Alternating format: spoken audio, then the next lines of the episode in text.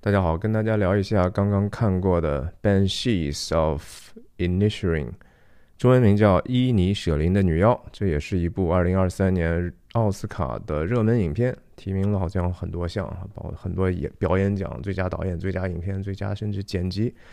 说实话，我看完之后开门见山表态一下吧，我不是特别喜欢。我觉得，当然它有一些很好笑的地方，然后也。整体气氛是很压抑的。我不是说因为压抑和好笑就不好，而是说我觉得这个它影片，呃，大量的符号化的，甚至说有一些神秘的东西呢。看开始的时候还觉得说，嗯，这个看起来是有点内容，但是看完之后仔细想一下，感觉是蛮肤浅的啊。嗯，而且我觉得里头角色人和人之间的关系，包括他们内心的挣扎。很难和我自己产生共鸣啊！我也不是说因为我不能产生共鸣，这就绝对不是一个好电影。反正影评嘛，就是大家各抒己见。总体来讲，就我是跟大家今天聊一聊，我觉得他可能在讲什么，因为这个故事实在是非常的不合情理，对不对？我不是最前一段时间在聊《指环王》吗？在比较早的时候聊过一期关于 hobbit 啊，霍比特人他们那个家乡 Shire 这个夏尔的这个地区。呃，希望有机会大家看一看那个解读。我觉得这个电影讲的故事哈，它因为发生在爱尔兰的一个小海岛上，是一个虚拟的哈，这根本就不存在这样的一个海岛。爱尔兰当然有这样的海岛，就但是没有这样的名字的海岛。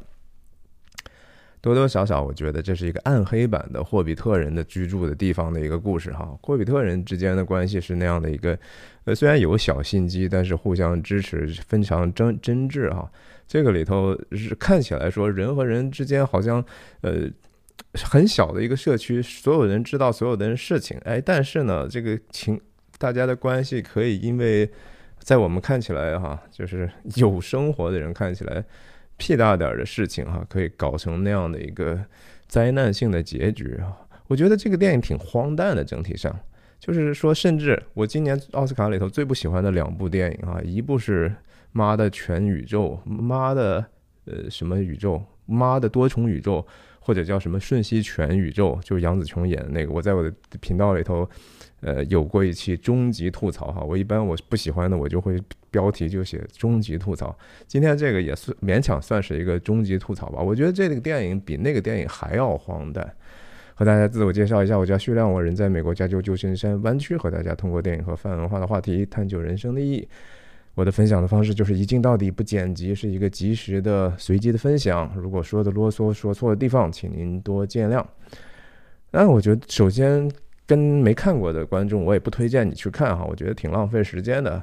呃，然后你看过呢，我也再说一下我理解的剧情哈。首先就是一个发生在爱尔兰海岛上的比较封闭的一个小社区里头，然后主人公是克林·法雷尔演的，他有一天发现自己半辈子的好友啊，叫叫什么叫什么叫 Colum 哈 Colum，然后就突然之间不理他了，然后他就想知道为什么，然后就。Column 就很绝情的说哈，就是我其实是因为我觉得人生苦短哈，然后我剩下的时间呢，不想天天跟你废话哈，天你你说那些东西，你天天讲你家什么小毛驴拉屎的事儿，我没有兴趣，我想更多的思考和这个谱曲哈，我要写音乐，我要名留青史。啊，就这么一个故事前提，当然这个非常的不合理，对吧？在生活中，我们哪见过这样的人？你可以跟人绝交，慢慢的，比如说淡去，或者是因为非常剧烈的一个冲突啊，你们开始有一个冲突、吵架、决裂，这是都可以理解的。所以，我我当然觉得说，编剧或者导演，这个就是以前拍过《在布鲁日》和这个密苏里 Billings 外面三个广告牌的这个呃电影人哈。他肯定是要有一些隐喻在里头嘛，对不对？因为这个故事前提设的非常的险恶，非常的险，你很难圆啊。我就是看完之后，我觉得说，我不认为人间有这样的一个友情，突然因为自己无论说自私的缘故，就说我不想跟你浪费时间。去去断绝也好，还是也有可能是另一个角度，是说这个朋友是通过这样的自己决绝的方式来提醒对方，你的人生也应该寻找一些方向。我们在一起没有什么好处，你也要珍惜光阴，做一些有意义的事情。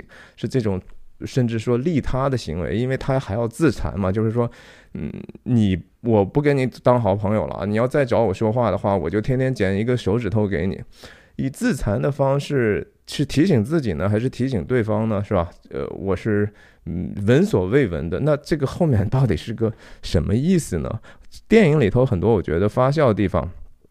开始不了解故事线的时候，我觉得确实挺好，挺好笑的。包括这个，呃，他们爱尔兰这个天主教的神父的这个告解时候，最后急了是吧？把他骂，把那个呃 Colin 骂走啊，在酒酒馆里头，酒保和他这个 好搭档，然后或者朋友在那儿，你一句我一句，然后互相还接不上，互相重复对方的话，去去劝劝告这个主人公。呃，Patrick 的这个场景，再加上这个爱尔兰独特的口音，说实话，我其至少我觉得有七分之一左右没没有完全听懂，但是不不理不影响我理解这个剧情啊，就是他那个喜剧的结。节奏在，它很多的场景是是很好笑，但是也有很多的这种可笑的地方。我确实觉得就是一个仅仅是因为头脑简单或者是近乎愚昧的这种人的反应导致的哈。就是说我们怎么可能想象人是这样的一个反应呢？是一种始料未及的一种发笑，所以笑当时笑得很开心。现在想一想，觉得真的有那么大的意思吗？对吧？然后我觉得那个没有理由的这种残忍，无论是说对朋友也好，对自己也好。为什么要这样做呢？我我，然后影片里头还有几个人物是非常重要的哈，特特别是这个主人公的这个妹妹哈，叫什么叫 Silban 还是什么，我也发不准清楚，我们就叫她妹妹吧。妹妹这个确实是影片的所谓的道德锚点啊，就是说看起来啊，至少她还是一个正常人，然后她能够起到一个拨乱反正的这样的一个作用，而且最后她也离开这个。地方，你说它这个地方到底是隐隐含的意思是好呢，还是一个不好的地方呢？也很难讲。看起来，我觉得好像他的意思是说，觉得离开这个破地方也挺好的，外头的世界很精彩啊，外面的世界很无奈，没好像也不无奈，这个海岛的世界才无奈。然后还有一个。挺惨的一个小孩儿哈，有点点傻，就我们就叫他二傻子吧，叫多米尼克。多米尼克呢，他的爸爸是个警察，然后这个警察本身是一个非常非常邪恶的角色哈，在这里头，邪恶的角色非常明显的就是这个多米尼克的父亲是一个经常酒醉之后就全裸坐在椅子上暴露的自己的阳具，然后。他还对自己的儿子，就是说极其的无情，不但是说经常殴打他，而且影片里头就是通过主人公的口暗示，就是他还性侵自己的儿子。那这个警察的形象，我觉得很显然是一个很肤浅的对所谓父权社会的这种指控啊。这个导演虽然是一个男性，但是大家也知道，西方嘛，这个所谓的呃白左嘛，是吧？他们总是觉得这个社世界的很多的问题，就是因为这个男性主导的这个秩序造成的。这个警察就是非常的粗暴，然后对待主人公也是经呃，因为主人公说过他的这些话哈，然后打他呀什么的，总是出现在。让人觉得挺反胃的一些地方啊，然后而且特别有意思，我觉得警察的这个符号性啊，我我是觉得是这样的，大家注意到没有？在这个以叫什么 e r i s h i r i n 的这个海岛上有一个海港是吧？海港曾经有一一一艘船呢，镜头里头给了挺长时间，它是有一个名字的哈，是 N O R A H。其实就和诺亚很像哈，它不完全是诺亚，maybe 也也许在北爱尔兰语言里头，那就是诺亚，诺亚就是圣经里头这个造这个方舟的这个人的这个名字，那艘船叫诺亚，也就是说，哦，你看这就是呃。在圣经的父权结构里头的那条线嘛，因为大洪水来了之后，除了挪亚一家之外，全部都死光了。所以人在圣经上来讲，就是说全部都是挪亚的后代，既全是亚当的后代，也全都是挪亚的后代。挪亚后来有三个儿子，什么亚、闪、含、雅弗哈。然后挪亚有一个很重要的故事，就是说挪亚在。大洪水结束之后呢，有一次他喝醉了，然后就全裸，然后他的儿子进去看到自己的父亲的下体等等，这个那个地方是经文其实是非常模糊的哈，也也有可能是涉及到呃，他们的儿子和他们的母亲的乱伦，这是有可能的，也有可能是他们就是对自己的父亲做了一些不敬的事情。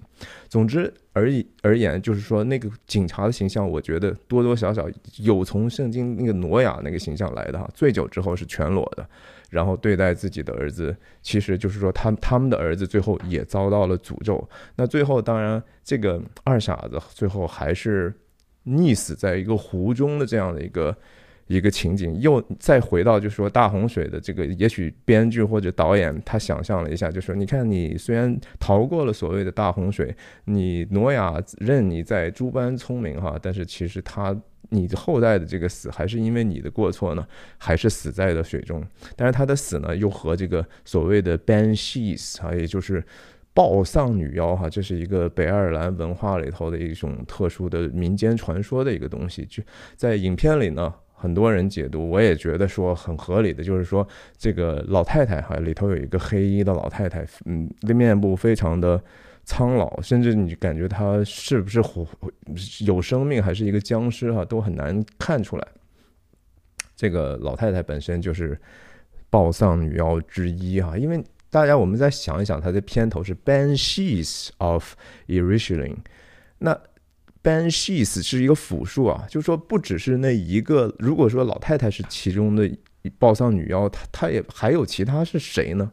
就不知道哈，就是也也有可能就是说，呃，旁边是他影片的故事设在这个所谓的一九二零年代，然后当时的爱尔兰的大岛上呢，主要的岛岛上呢，在刚好是脱离英联邦，然后同时。他们又进行了内战，是吧？这个内战有可能就是另一个 Banshees，或者是很多个 Banshees 围绕这个海岛。电影里头也有过一些镜头，其实我觉得那是海鸥啊，对吧？是飞，因为据说 Banshee 这个暴躁女妖可以以各种很多动物的形态出现。那我又在想，是不是电影里头无论说驴也好，还是那个牧羊犬也好，还是说奶牛也好？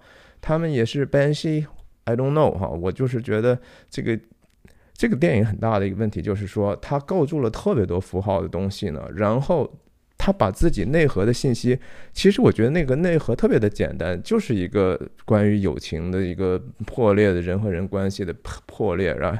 然后他他就是拼命的往外去包装包装，用各种看不懂的一些东西包装起来，包装到最后，我们就很难识别你原来的这个本体是什么样的，就和一个姑娘一样哈，嗯，她本来也许长得也不难看。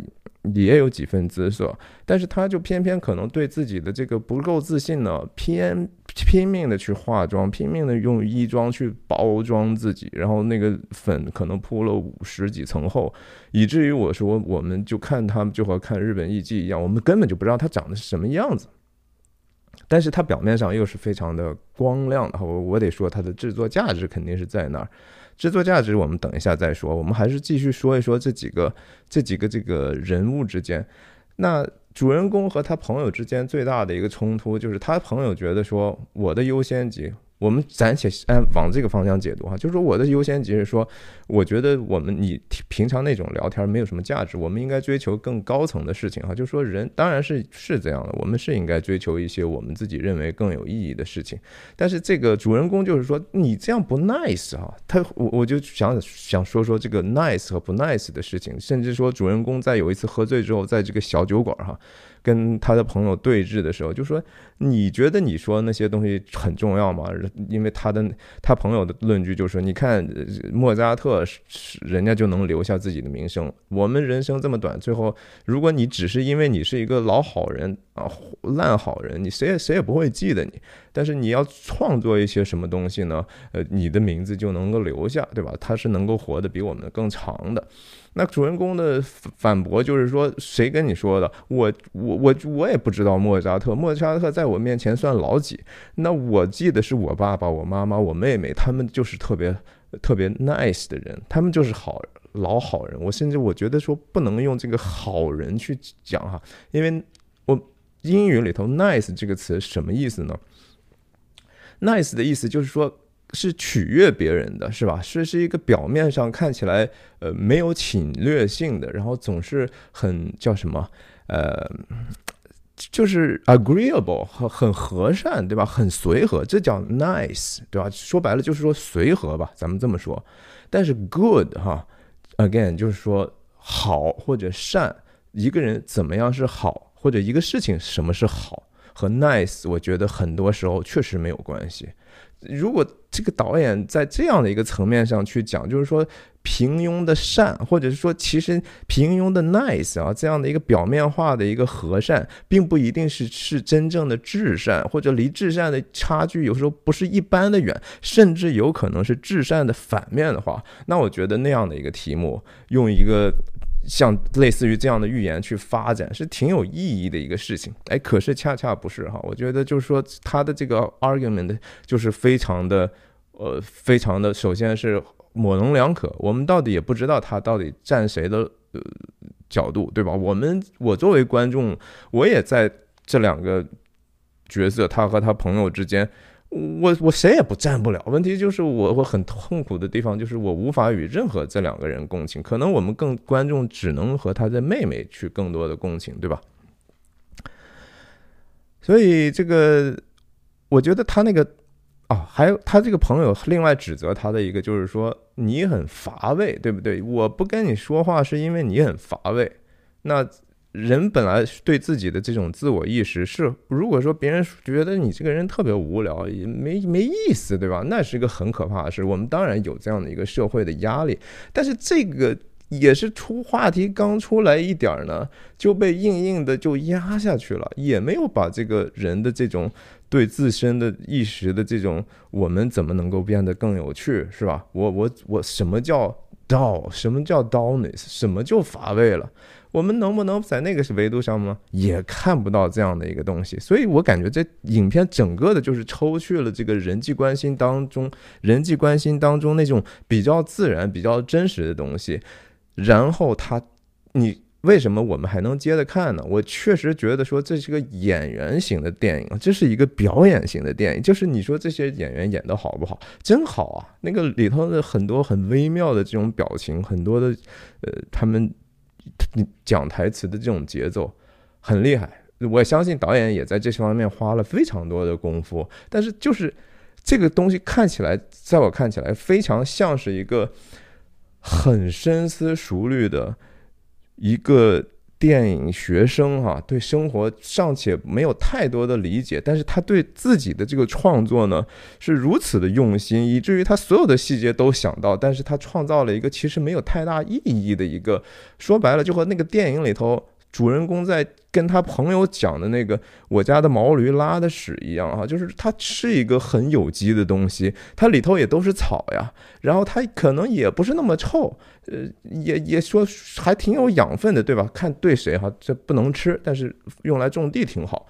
然后外头很光鲜啊，里头其实还挺糙啊，我我觉得就是这么一回事儿。你说这个为了。呃，劝诫他不要跟我说话也好，或者是给我自己立下心智也好，我割手指是几个意思啊？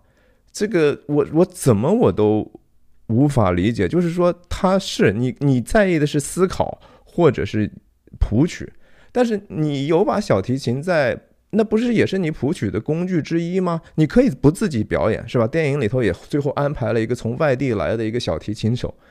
可是您老人家为什么要通过 把自己的手指去掉？其实你多多少少让自己谱曲的能力也受限制，来达到这样的一个所谓的目的呢？你真的喜欢谱曲吗？那个事情，你的身心灵真的是可以完全分开的，是吧？就是说，而且他用的这个。他用的这个工具剪手指头的哈，这个我倒觉得也有符号学的意思哈。他用什么东西剪的呀？是用的羊毛剪嘛，对不对？那个羊毛剪的道具出现过很多次，甚至说在在那个桌子上还挺刻意的。羊毛剪什么意思啊？我们看到这个 Column 家里头有一条牧羊犬，对不对？然后他自己又是拿的这个羊毛剪去剪的手指头，他是一个牧人呢。但是我们在整个影片里头没有看到他放羊，对不对？这个影片你按道理是一个比较封闭的区间，我能够理解场景变化不是特别多，也实际上变化非常的少。但是不是说场景少，你就会觉得那个世界是个空洞和小的。但这个电影恰恰给我那样的一种感觉，就是这个世界非常的，它所营造那个世界，除了海滩上本来人家就是那个样的一个特别特别壮丽、特别凛冽的一个荒荒凉的那样的一种，呃，高纬度的海岸线哈，很漂亮。你其实我觉得摄影为什么没提名，很正常啊，因为那东西我觉得。拍的不是特别的让我觉得那个世界真实感那么强。另外，世界真实感不强的原因，就是因为我们其实看不到太多的生活质感的东西。你按道理，Column 是一个很显然是一个牧民，对吧？你是靠剪羊毛或者是养羊、吃羊肉生活的人，而且你的这些家里头也有这样的东西。可是我们看不到他们工作，在这个影片里头，我们基本上看不到人的工作，对不对？科林·法雷尔演的主人公，也就是在去镇里头送个奶。但是科林·法雷尔有可能在这个，有可能哈，我是说，在创作者看来。他们两个的矛盾有可能和亚伯该隐的矛盾有一点点像，说白了就是很明显，Column 是一个牧民，有可能靠那个主人公 Patrick Patrick 可能是一个农民啊，因为他家里头除了奶之外呢，他还要用，有可能那个驴啊，其他的这些大大牲口马，这是用来耕地的，那。圣经里头，该隐和亚伯的矛盾，当然就是一个是牧民，一个是农民，然后一个种地，然后一个出出肉，对吧？他们献祭的时候，一个献的肉，一个献的地里头土产，然后上帝就更喜悦这个是用用这个牲口献祭的，对不对？然后导致该隐嫉妒，该隐嫉妒之后，但是我就曾经跟大家，跟我们身边的人。争论过这个事情，我说难道亚伯就一点错都没有吗？我记得圣经有一句话专门写到，就是说亚伯和他的兄弟该隐在外头就吵起来，吵起来哈。所以亚伯不是没有还嘴的啊，亚伯有可能代表的，呃，一个是是上帝更喜悦，但他有没有用这个话来激发他兄弟的这个呃，利用利用上帝的这个喜爱去看低他的弟兄呢？Column 这个角色更代表了一个好像愿意去接近文明或者人创造的这种艺术的这样的一个心智哈，同时他他也是一个牧民，就是他更更怎么说，稍微在自然上头又走了一步是吧？然后。主人公呢，本身可能是更接近于，就是说，我们就小国寡民，是吧？我你好，我好，咱哥俩好，就什么都好。他更代表一个不愿意接受所谓启蒙或者说文化影响的这样的一个物，呃，比较蒙昧的这样的一个生活方式，而且他觉得这是好的，或者他更接近于自然，就是说，文明对对对 nature 这样的一个交锋，最后就是说两两两败。巨伤，对不对？谁也没得到自己想得到的，或者是说搞得关系很差。有的人也说了啊，这个东西有可能会隐喻这个爱尔兰内战。当时就说一帮的人可能虽然说独有自己的宗主的独立，但是还是希望更接近于英国那个英帝国那样的一个生活方式。另外的一个可能就是更更愿意田园牧歌。我们还是。嗯，拒绝这样的一个文明，所谓的文明，在他们看来不好的这种影响的这样的一个进程。嗯，但是就是这些每一个理论放在这个故事里头，你都觉得还不够合适。然后我不知道你们观众朋友谁会觉得有更好的一个解释啊，也欢迎你们在这个底下提出来你们的这个看法。然后这个驴驴的这个意象，对吧？驴最后就是因为吃了这个 column 的断了的手指就噎死了，然后吐了一地啊，自己吃的那些其实就是我刚才讲的是土地里的土产的东西。这首先这个这个情节编的好硬啊！这个驴吃了手指头噎死这样的一个东西，而且这个驴的作用非常的奇怪，主人公实际上是。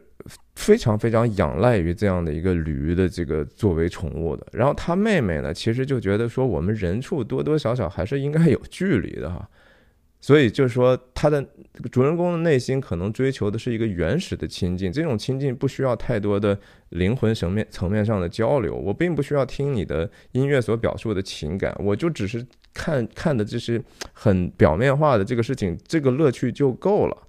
这是人的理性和感性之间的这种差距。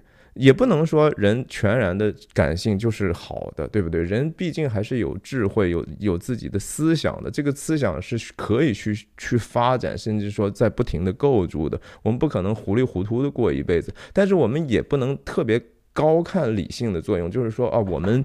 只靠自己的聪明就够了，我们的理性可以解决一切的问题。很显然，人解决不了这样的问题。所以在理性和感性之间，有可能这也是影片的所希望在哲学层面上讨论的一个事情。但是就是不够让人满足啊，就是对吧？我看看我还有什么想说的哈。然后我觉得这个 ban She 哈，讲讲这个这个老太太，也就是说片名里头出现的这个。女妖，或者是叫暴丧女妖哈，丧门星吧，我们就说她。其实这个女妖，这个妖翻译的不是特别好，因为他们更像是一个 fairy 哈，fairy 你翻成精灵也不对，就是说它和《指环王》里头那个 elves 还是两种概念。fairy 一般来讲，就像我们讲的牙仙嘛，对不对？骗小孩的说你牙掉了之后，牙仙会给你怎么怎么样的。fairy 是并不是太大的一种精灵，所以。Banshee，它是属于一种 fairy 的，然后它其其实很多时候也可以是很美的。我看我看了看很多的这种原来他们的木雕的画，也挺好看的。在电影里头，如果说那个老太太是一个 Banshee 的话，它代表的有可能，我觉得是当然是死亡是吧？死亡本身，或者是说通报死亡的这样一种地狱使者，就和说阎罗的小鬼一样。然后他也有可能是说，是抑郁本身哈，depression，抑抑郁。呃，在影片里头也触及到，就是说这个朋友，大家他会想到说，哎，我这朋友不理我，是不是因为抑郁了呢？他是不是精神出问题了呢？他的这个妹妹也也是这么看待这个事情的。著名的心理学家哈，卡尔荣格，荣格曾经说过哈，就是说抑郁这东西啊，就和一个黑衣服的老女人似的哈，如果他。他来了之后呢，你可不要就是把他赶走哈，就是哎呀，你不要躲开他就完了，你要把他请进来，给他一个座位坐下，然后把他当成是一个客人，然后听听他会跟你讲什么。荣格当然是在心理学上是，呃，非常非常有他的。天才式的洞见的，他说的很多话，我们都需要可能想好长时间才能明白这个是什么意思。然后这个东西到底对我们能够了解自己有什么启发？你就听听他这句话，就是这是有可能的。在影片里头，我觉得，我觉得创作者有可能是听到过这句话，然后他让这个主人公的妹妹，对吧？有一场戏就是专门。这个老太太叫什么 m c c o r m a n 还是叫什么？真的请到他们这个小屋子里来一起吃饭，就和荣格讲的这个是一模一样的，给他一个座位，然后把他当成客人。然后这老太太一开始也在讲哈，说你们父母死了几年了呀？是七年还是八年了？他就反反复复唠叨哈，他就是一个好像是关于死人对死亡而带来的这种。无论是说激发起来的欲望也好，还是带来的焦虑和恐惧也好，它都有可能会让人抑郁哈。你想创作，也可能会焦虑抑郁；你不想做事情，也可能是一个抑郁导致的一个事情。然后你看看这个老太太，在他们家宴请的时候，然后主人公就说：“哈，你其实你我我妹妹看起来这么好客，其实她也不是总是这样的。经常你你要来找她的时候，跟跟那个。”女巫或者是说老太太讲哈，说你你在找我妹妹来的时候，我妹妹经常就藏在是那个墙后头去了。但是实际上她在最后在窄路上遇到这个老太太，或者是遇到抑郁或者死亡的时候，她是要躲开，她是藏马上就藏到石墙背后去了。她说的刚好是说她指控她妹妹的这个东西，可是有可能科林法莱尔演的这个主人公是呃，确实是他。想逃脱的是一种抑郁啊，他通过什么方法去逃脱抑郁呢？就是叨逼叨叨叨逼叨是吧？跟朋友讲一些有的没的事情，每天混混日子，反正两点到了，咱们就去喝酒是吧？在小酒馆里头，呃，反正胡胡吃海塞，然后看大天，然后不知曾不知老之将至啊，这就是我的人生，我干嘛要想那么多？这当然也是把很多的问题。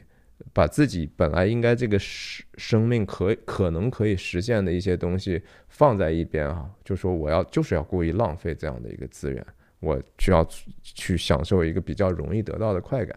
那当他这个比较容易得不到的得到的快感不再能够得到，他朋友从此不认为他是朋友之后，这就像是一个成瘾的现象突然被强制的终止一样哈。你也可以说。主人公其实面临的是一个情感上的一个成瘾现象，他要去戒断。然后老老太太在那个石墙后头，他以为老太太走了，或者是女妖走了，一抬头，人家就在这儿等着他呢，对吧？等着他，然后说：“我我也不是要跟你说什么 nice 的话，again，就是说不是说那些表面上让你觉得舒舒服服的话，我就是想说一些准确的话，是。”这就和死亡是这个事情对我们每个人的这种时间上的压力也好，他绝对不会跟你说啊，你万寿无疆，对吧？你长命百岁，呃，那些东西都是一个真正的。如果作为一个死亡的这样的一个影响的话，他就会跟你很准确的说。但是很准确的说，不代表我们就应该对那个东西产生极大的一个恐惧，对吧？所以你想，这就是他妹妹在这方面比他非常。呃，怎么说更有智慧的一一一面？那他妹妹当然最后，他妹妹的这个角色意义，我先讲几下他妹妹的角色意义。他妹妹很敢于去直面各种各样的问题，然后最后也决定要离开这样的一个地方，因为他觉得这个地方我们可能都被所谓的父权上的，你要么就是说。享乐的这样的一个父权的形象，要么就是说追求自我骄傲，对吧？他自己要谱曲，要清名留青史，也是一种父权的骄傲。所以我都不在这儿兼容。然后同时，唯一喜爱我的呢，是一个二傻子，就是那警察的儿子。其他的人都看我不顺眼，或者是。你觉得我很神秘，根本没有办法和我产生任何联系。但是他妹妹是一个看书的人，对吧？他看书，然后他还要问他哥哥说：“你你觉得你孤独吗？”这个人当然想到孤独的事情的时候，这已经是灵魂层面的事情哈，这不是一个简简单单的肉体肉欲的事情，而是说我们觉得找不到一个可以和我们灵魂共鸣的这样的一个存在，他才会觉得孤独。最后他的。选择就是要离开这个海岛，最后他去了其他地方，当了一个，在一个我记得是图书馆工作，对吧？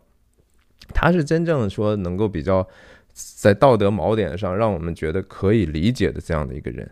哎，但是说回去，说回这个这个这个女巫的女巫的事情哈，女巫本身在她妹妹主人公妹妹坐上船离开的时候。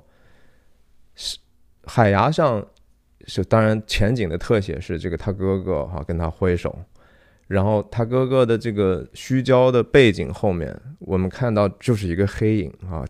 影片很很，我觉得这个选择是对的，没有去把那个焦点去推到那边，让我们看到是那个女巫，有这样的一个影子就够了哈。死亡就像一个阴影，只要只只然后他在那有个那样存在，我们都知道那就是那个老太太。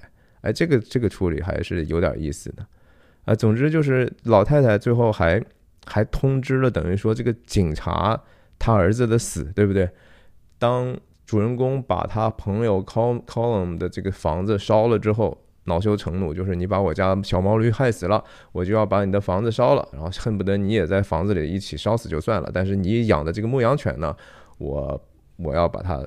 呃，好好的养起来哈，就是说他们对这个小毛驴和动物呢，反正感觉比自己对朋友的那个还还更看重。我也不太能够理解这个 column 也是一一心说，哎呀，我把你家小毛驴害死了，我真是我不对啊！你就没有觉得说你你你你那样拒绝你的朋友突然绝交哈，那个东西对你来讲那都是和和和和家常便饭一样，就喝喝杯冷水一样。然后反而小毛驴其实，就因为你的指头给让它吃了，给噎死了，这个事情你反而就过意不去了！什么都可以牺牲了，完全不能 理解这到底是什么意思。嗯，我刚才说哪去了？嗯，反正就是啊，那个老太太，那个警察本来是要去那个着火的房子那儿把那个主人公抓起来啊，就是你烧人家房子，我是当然父权结构，我是要秩序的维护者，我当然要抓你了。哎，但是呢就被这个女妖或者老太太就支走了哈，说嘿，而且老太太拿的那个二傻子自己做的那个钩子哈，就和死神的那种镰刀比较比较草根版的哈，山寨版的一个死亡的钩子，然后说哎，反正你要去那儿，我要。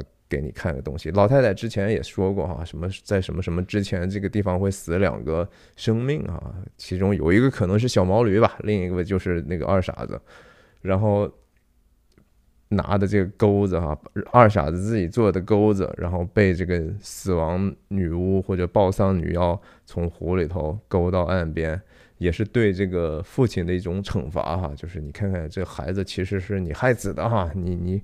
你把他给 messed up，你把他变成不正常的人了，等等吧，反正只只能这么意会哈。我我我，这是我的粗浅的理解，我不知道我理解对不对。那最后结束的时候，你主人公和他的这个朋友也说说白了是都狠话说尽，在海滩上，然后突然镜头的角度一转，前景变成了这个老太太女女妖的这个背景，然后黑漆漆的一大片，然后画面的左边是这个 column。主人公的朋友，然后主人公呢从这个女妖的挡住的这个远景中走出来，哈，走出来之后，象征着两个人好像被死亡或者是抑郁分开了，嗯，但是我就是觉得非常的表表表浅哈，这东西就是，嗯，如果说搞笑是。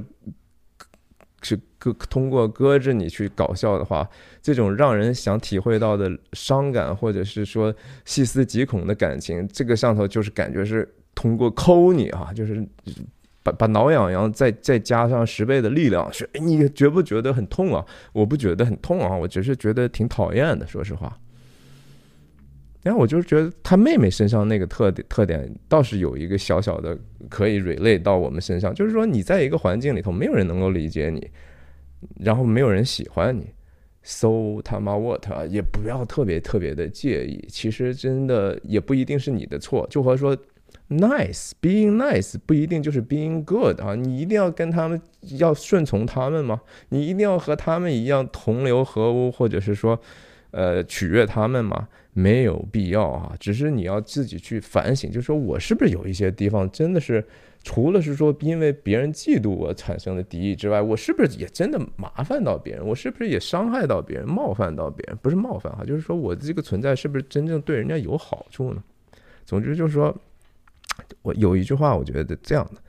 这个世界大概有七十五亿人，七十亿人啊，就是说，哪怕百分之九十九的人不喜欢你的话，你算一下，那还有可能还有几千、七千万人还是喜欢你的，对不对？那百分之一，七千万、七千五百万人呢？所以，人家去外头去图书馆找了个工作啊，世界还是很大的。实在不行的话，就离开你的环境呗，对吧？所以这个电影呢。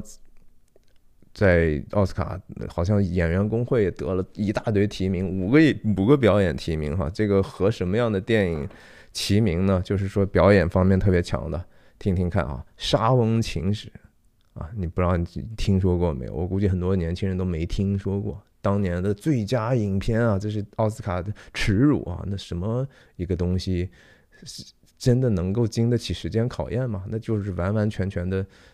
颁奖季的政治搞出来的东西，然后什么芝加哥是吧，也是一大堆表演奖，五个表演提名。